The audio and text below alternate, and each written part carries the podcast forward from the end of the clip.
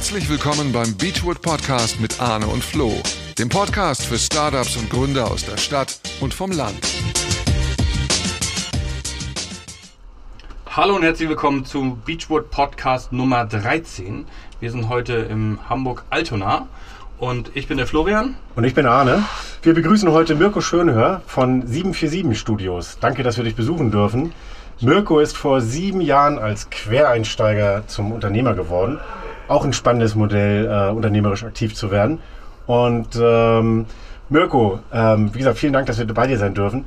Und erzähl doch mal, was machst du eigentlich? Ja, erstmal schön, dass ihr zu mir gefunden habt. Ähm, und ja, ich habe natürlich jetzt die letzten sieben Jahre bin ich jetzt hier der CFO, sozusagen der kaufmännische Geschäftsführer. Das heißt, ich kümmere mich um alle Belange, die mit Kohle zu tun haben. Ob es Invest-Sachen sind, natürlich auch Personal gehört zu mir. Und ähm, ein Bereich ist auch so das Thema New Business, weil wir natürlich eine Firma sind mit 80 Leuten, wo New Business ähm, natürlich immer wieder gefragt ist. Und das teile ich mit meinem Partner auf, der es vor 25 Jahren gegründet hat, der Christian Rathian. Bitte? Krass, so alt seid ihr schon. Ja, das, das ist das Problem, ja. wenn man erzählt, wie, wie viel man gemacht hat, dass man feststellt, dass man ganz schön alt geworden ist. Ja. Ja, in der Tat. Also 747 Studios ist spezialisiert auf 3D-Fotografie und Filme. Und erklär uns doch mal, was, was ist das eigentlich? Ja, Im Grunde sind wir, früher würde man sagen, man war, war ein Fotostudio. Das hat sich natürlich in den letzten sieben Jahren wirklich gewandelt, weil ähm, das Thema 2D, also ein Foto. Ähm, heute gibt es halt 3D, das heißt, man kann sowas auch in CGI bauen. Was heißt also, CGI? Das heißt im Grunde genommen ein computergeneriertes Bild. Mhm. Also nicht mehr aus der Fotokamera, sondern einfach gemalt am Rechner, aber so gemalt, dass es fotorealistisch ist und keiner mehr den Unterschied kennt. Ja, und deswegen sind wir heute auch ein Produktionshaus, weil wir ähm, sowohl natürlich, wenn man 3D macht, kann man natürlich mit diesen 3D-Daten mehr machen als ein Foto. Man kann natürlich auch die ganze virtuelle Welt be ähm, belaufen. Man kann auch, auch ähm, Augmented Reality ähm, starten. All das wird mit einem Foto nicht funktionieren. Ja, aber erklär mal, warum braucht man das denn? Ja, der ganze Content-Bereich hat sich halt stark verändert. Und ähm, jeder hat ein Handy in der Tasche. Ähm, jeder kann ähm, sich überlegen, ähm, wie er den, den Content ähm, aufruft. Und ähm, diese ganzen Kanäle brauchen verschiedene Formate. oder auf Messe, wenn du wenn Filme auf Messe sind, können sie halt mit der virtuellen Brille Showcases zeigen, was diese Firma kann. Und das kannst du halt mit einem langweiligen Foto ja. auch aber halt nicht so schön. Nicht so spannend. Okay, und gib mal so Anwendungsbeispiele. Wo, wo findet man Sachen, die ihr mal produziert habt? Oder welche Kunden könntest du nennen? Also, ähm, jetzt in 3D? Oder? Ja, ja. Also 3D sind im Grunde genommen der ganze Interieurbereich, ähm, mhm. sowas wie Rolf Benz oder Villeroy Boch, ähm, Bosch, Siemens. Das sind alles äh, Firmen, die sich in den 3D-Bereich seit, würde man sagen, drei bis fünf Jahren reinbewegt haben, weil das zu fotografieren macht keinen Sinn mehr. Ja? Und ähm, die Augmented Reality, die ähm, greift natürlich vielleicht bei Anbietern wie ähm, die Fahrräder zusammenstellen können zum Beispiel, ja, oder du kannst Sofas konfigurieren, ein Dreier-Sofa, Zweier-Sofa, andere Farbe. Und du kannst es dir in dein Zimmer stellen, ja, also in den Räumlichkeiten oder wenn es eine Kette ist, in den Möbelhäusern, den Kunden zu zeigen, wie sieht das wirklich aus? Und der Kunde kann das sogar mitnehmen mit, äh, mit, einer, mit einer App. Okay, also ihr macht hauptsächlich B2B, so wie ich das verstanden habe. Ja. B2C-Anwendung macht ihr gar nicht. Also Sachen, die ich selber auf dem Handy nutze, was von euch produziert wird, nee. das gibt's nicht. Nee. Also okay. Es ist doch selten, dass jemand seine Schwiegermutter in 3D auf dem Handy haben will. Genau, also was kann man machen, also alles ist möglich, aber ja. machen wir weniger. Und seid ihr nur in Deutschland oder international unterwegs? Also CGI, 3D ähm, sind wir weltweit unterwegs, also von Shanghai bis ähm, Kanada, Amerika wird das halt überall angefragt. Und da ist es auch ähm, kein Problem, eine ähm, Techie-Bude sozusagen aus Hamburg zu nehmen. Ähm, da geht es halt um eine hochwertige Qualität. Und da spielen wir sicherlich mit in den ersten Top 50 mit, ähm, einer hochwertigen Qualität zu arbeiten. Okay, verstanden. Und sag mal, ähm, wenn du sagst, so 80 Leute seid ihr, ne? Mhm. Ist das ähm, viel oder wenig in der Branche? Ähm, ich würde mal sagen, schon groß. Also es gibt noch ein paar größere, aber ähm, wir, wir, zählen schon zu einem Studio, wo du große Mengen an, an, an Content produzieren lassen kannst. Ja. ja. Seid ihr eher ein Studio oder seid ihr eigentlich eine Techie-Bude? Beides. Also es hat sich natürlich gewandelt, dass man heutzutage den Content natürlich automatisiert auch ähm, ähm, rausspucken kann, mich dann, wenn du viele Bilder brauchst. Also mhm. wenn du mal eben 2000 Bilder brauchst, weil du ganz viele Sofas anbieten willst, in ganz vielen Farben, in ganz vielen Größen, dann kannst du natürlich sehr aufwendig jedes einzelne Bild ähm, bearbeiten. Du kannst es aber auch automatisieren. Okay. So. Bedeutet, äh, ihr fotografiert das Sofa einmal? Nee, wir bauen den Raum einmal und sagen auf einem Platz, wo das Sofa steht, ähm, bitte bau alle äh, Sofas, die in dieser Bibliothek sind, ein und automatisiere äh, den Prozess und render die, die Bilder raus. Okay. Dann kannst du mal eben 2000 Bilder rausrendern in einer kurzen Zeit. Ähm, und in dem Moment bist du natürlich auch, in, wenn das Zeitersparnis ist, bist du auch in der Geldersparnis drin und das für den Kunden natürlich dann eine Effektivität bringt. Wo du von Zeitersparnis sprichst, du hast im Vorgespräch erwähnt, dass ihr binnen 24 Stunden produzieren und ausliefern könnt. Ähm, ist das bei 3D auch der Fall? Ähm, also ja, nein. Also es, es wird natürlich seltenst angefragt, aber um das, unsere Größe zu zeigen, was wir können, dass wir sowohl im hinteren Studio einen Film drehen, also einen Spot für, für TV, dass wir ähm, Chicken McNuggets in 3D in die Form, ähm, in die Verpackung laufen lassen und bringen die Burger-Menüs ähm, von, von irgendwelchen großen Burgeranbietern ähm, ähm, ins, ins Bild, ins Foto und die wiederum ähm, rendern wir automatisch mit den Preisen ähm, für jedes Land ähm, automatisiert raus. Dann ist das in 24 Stunden möglich. Das braucht nicht jeder Kunde, ganz klar, und vielleicht auch nicht die, die Bürgerkette, aber es ist halt möglich. Und da der Content, also es geht ja darum, dass in den nächsten Jahren, es wird immer mehr Content gebraucht und das am besten natürlich für das gleiche Schnell. Geld. Und schnell. Ja, schnell und das sind verschiedene Formate. Und die muss man halt spielen von Insta bis, ähm, also die ganzen Social-Kanäle, bis ein Plakat vielleicht, bis eine TV-Werbung. Und das können wir hier automatisiert den Kunden anbieten. Okay, verstanden. Ja, ist äh, echt ein heißer Markt. Und wenn ihr gesehen hättet, wir durften hier einmal durch die Studios laufen. Wie viel Quadratmeter? Dreieinhalbtausend, glaube ich. Ja, nur zweieinhalbtausend. Aber zweieinhalbtausend äh, Quadratmeter, gigantisch. Und das sieht richtig geil aus. Du hast echt ein tolles Office hier. Also Glückwunsch dazu. Ich glaube, die Mitarbeiter kommen auch gerne hier zu arbeiten. Na, das ist ein. Ähm, ich habe die nur kickern und trinken und essen. also, also, es ist schon, also mein Partner und ähm, meine Wenigkeit sind äh, grundverschieden. Also mein Partner kommt eigentlich aus der Kreation, ist Fotograf, also sieht das Bild, sieht Licht. Ähm, ich bin da ein pragmatischen Kaufmann. Ähm, aber in einer Sache sind wir, ticken wir gleich und das ist uns ziemlich wichtig, dass hier die Mitarbeiter morgens die Türklinke runterdrücken und hier gerne herkommen. Ja, und irgendwie. Ah, ja, das Mikrofon. Scheiße. Geht weiter. Müssen wir rausschneiden hinterher. Okay. Also, dass, er, dass sie gerne hier in die Firma kommen, das ist uns total wichtig, weil nur, glaube ich, wenn Leute ähm, wirklich ähm, leichtfüßig hier reinkommen, ähm, entsteht auch guter Content. Also das, das, das Gefühl habe ich wirklich, dass die hier super gerne hinkommen. Und das ist vielleicht auch eine gute Überleitung, weil du gerade sagtest, du und dein Partner habt zueinander gefunden. Erzähl, erzähl mal die Geschichte, weil wie gesagt, wir unterhalten uns normalerweise gerade mit Gründern, die selber gegründet haben. Du sagst jetzt, der Laden, der ist schon 25 Jahre alt. Du bist jetzt schon auch seit sieben Jahren dabei. Also kaum Startup, was ich kenne, ist, äh, ist auch tatsächlich so alt geworden. Ähm, das ist ja schon mal, schon mal wirklich was Besonderes. Erzähl mal, wie habt ihr zueinander gefunden? Auch eigentlich ganz, ganz schöne Geschichte. Ich habe vorher 25 Jahre im Handel gearbeitet und habe unter anderem mit zehn Fotografen in Hamburg gearbeitet und andere mit den 747 Studios. Und ähm, Christian, der, mein Partner, mein heutiger Partner, der hatte mich mal gefragt, ob ähm, die Chance besteht, dass ich mal die Seiten wechsle. Das fand ich ganz charmant und nett, aber eigentlich war das nicht in meinem Kopf, in meiner DNA drin. Ähm, und so haben wir uns ähm, ähm, verabschiedet nach dem Essen und er rief aber dann wieder eine Woche später an und meinte, das meinte er ernst mit dieser Frage. Und dann haben wir uns nochmal getroffen und ähm, aus dieser Idee ähm, ist bei mir dann halt was entstanden zu sagen, ähm, das hört sich gut an. Wir waren damals 40 Leute und, und wir haben beide gesagt, pass mal auf, wir haben jetzt irgendwie Dezember und bis Ende August entscheiden wir beide gemeinsam, ob wir zusammengehen. Und in dieser Zeit haben wir uns mehrfach getroffen, die Aufgaben natürlich überlegt, wer macht eigentlich was, wenn wir zwei Geschäftsführer sind. Mhm.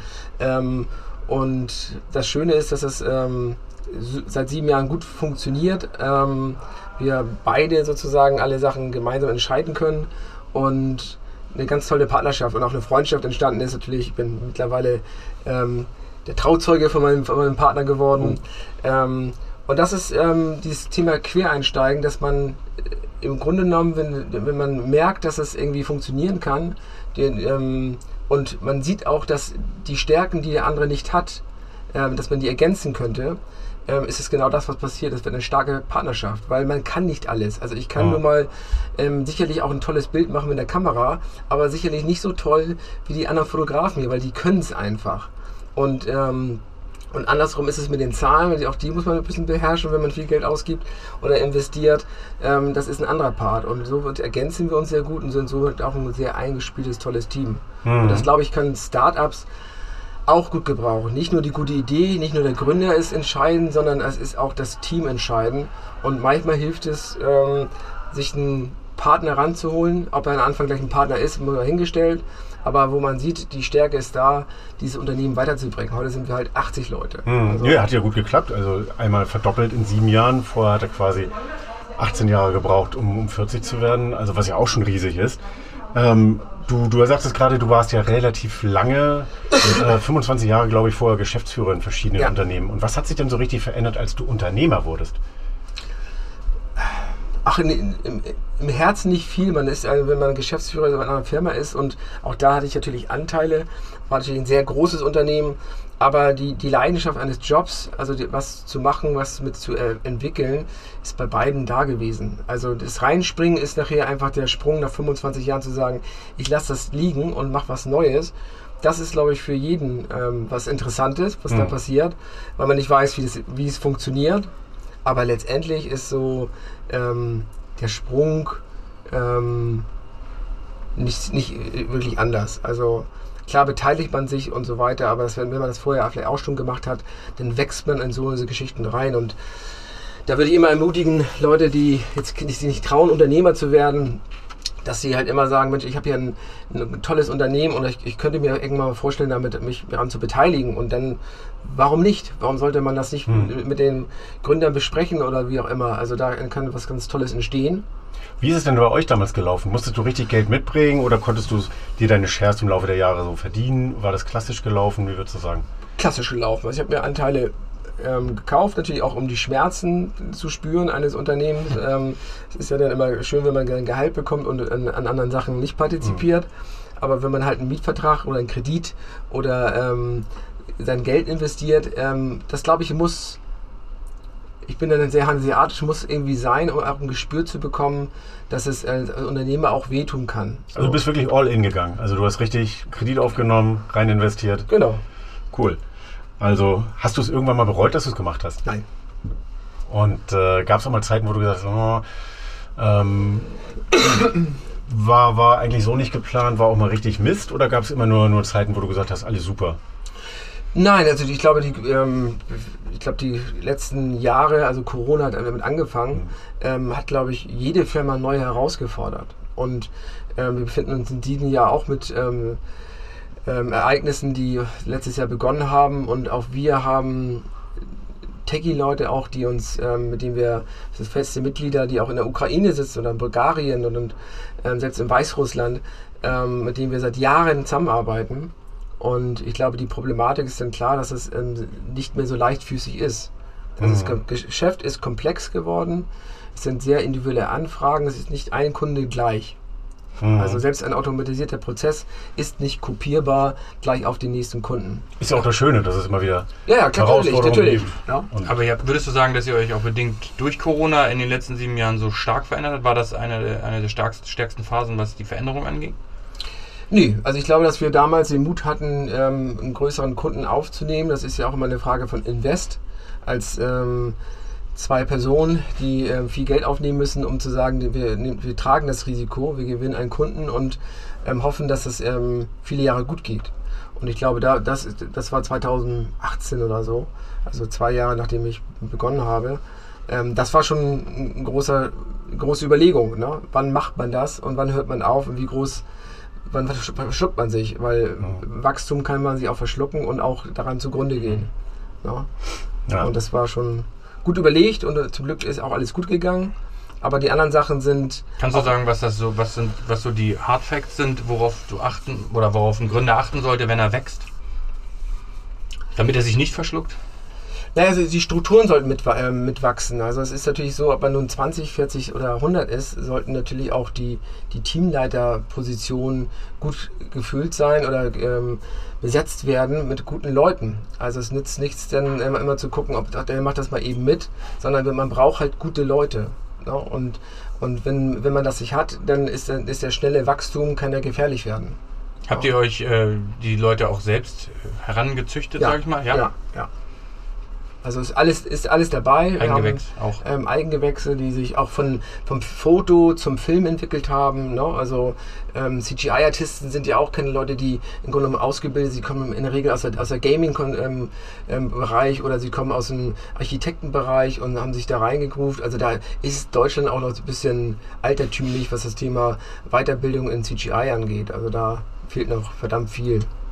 Ja, ja echt krass, Vollblutunternehmer. Ähm, wenn wir äh, jetzt so zum Ende des Gesprächs nochmal beleuchten, was, was sind denn so, wenn du dich äh, nicht als äh, Startup-Unternehmer gleich mit der Gründung beschäftigen willst, sondern Möglichkeiten, auch als Partner, wie du jetzt so in ein Modell reinzugehen, vielleicht Tipps, wie man da gezielt auf Suche gehen könnte. Wie findet man einen Partner, als wenn man ein Unternehmen ist, was, was wachsen möchte und sagt, ich, ich brauche diese, diese Kompetenz, die mir fehlt.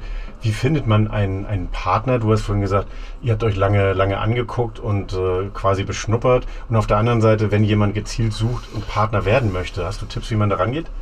Naja, es ist, ich glaube, das Entscheidende ist das Netzwerken. Also ich hm. glaube, nichts anderes ähm, ist entscheidend, weil wenn, so wie wir Arne uns auch schon länger kennen, ähm, ist, die, ist die, der Spagat zu sagen, ich, ich komme hier nicht weiter, ich frage mein Netzwerk. Mhm. So, und im Netzwerk stellt man fest, dass dann auch ähm, Freunde, Kumpels, Kollegen ähm, oder auch wirklich große ähm, ähm Personen, die ähm, wirklich Unternehmen mit 1000 Mitarbeitern führen und die sagen, was fehlt dir eigentlich? Was brauchst du eigentlich? Was, wie, wie gehst du vor?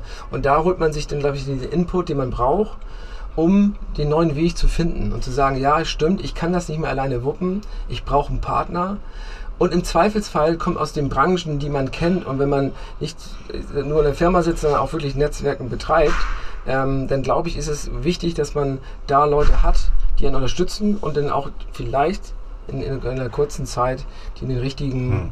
Partner finden könnten. Es ist eine Entwicklung von immer von mehreren Monaten oder ein Jahr, als dass es eine Woche dauert. Hm. Also Netzwerken dein Tipp, um Leute zu kennen, ja. die vielleicht jemanden kennen, bei dem das dann passen würde. Ja, ist, so ist es, glaube ich. Also ich werde immer ja. angerufen von Freunden, die andere Firmen haben und die fragen, sag mal, das Problem hast du doch mal gehabt, wie kannst du das lösen? Und genauso rufe ich meine Freunde an, ähm, die Firmen führen, ähm, weil nichts ist besser als die, den ersten ehrlichen, die erste ehrliche Antwort. Klasse. Vielen, vielen herzlichen Dank, Mirko, dass wir beide sein durften. Blick in deine virtuelle Welt und auch in die echte unternehmerische Welt von dir bekommen durften. Ich, ich hoffe, dass ihr in meiner Gondel, ja, wir haben uns hier sehr wohl gefühlt. gefühlt habt. Ja, ja? absolut. Bringt also, ihr uns auch wieder runter, oder? Ja, die, die ist fahrbar. Also. wir haben gar keine Karte gelöst. Ja. Also, vielen, vielen Dank dir, Mirko. Dankeschön. Danke euch.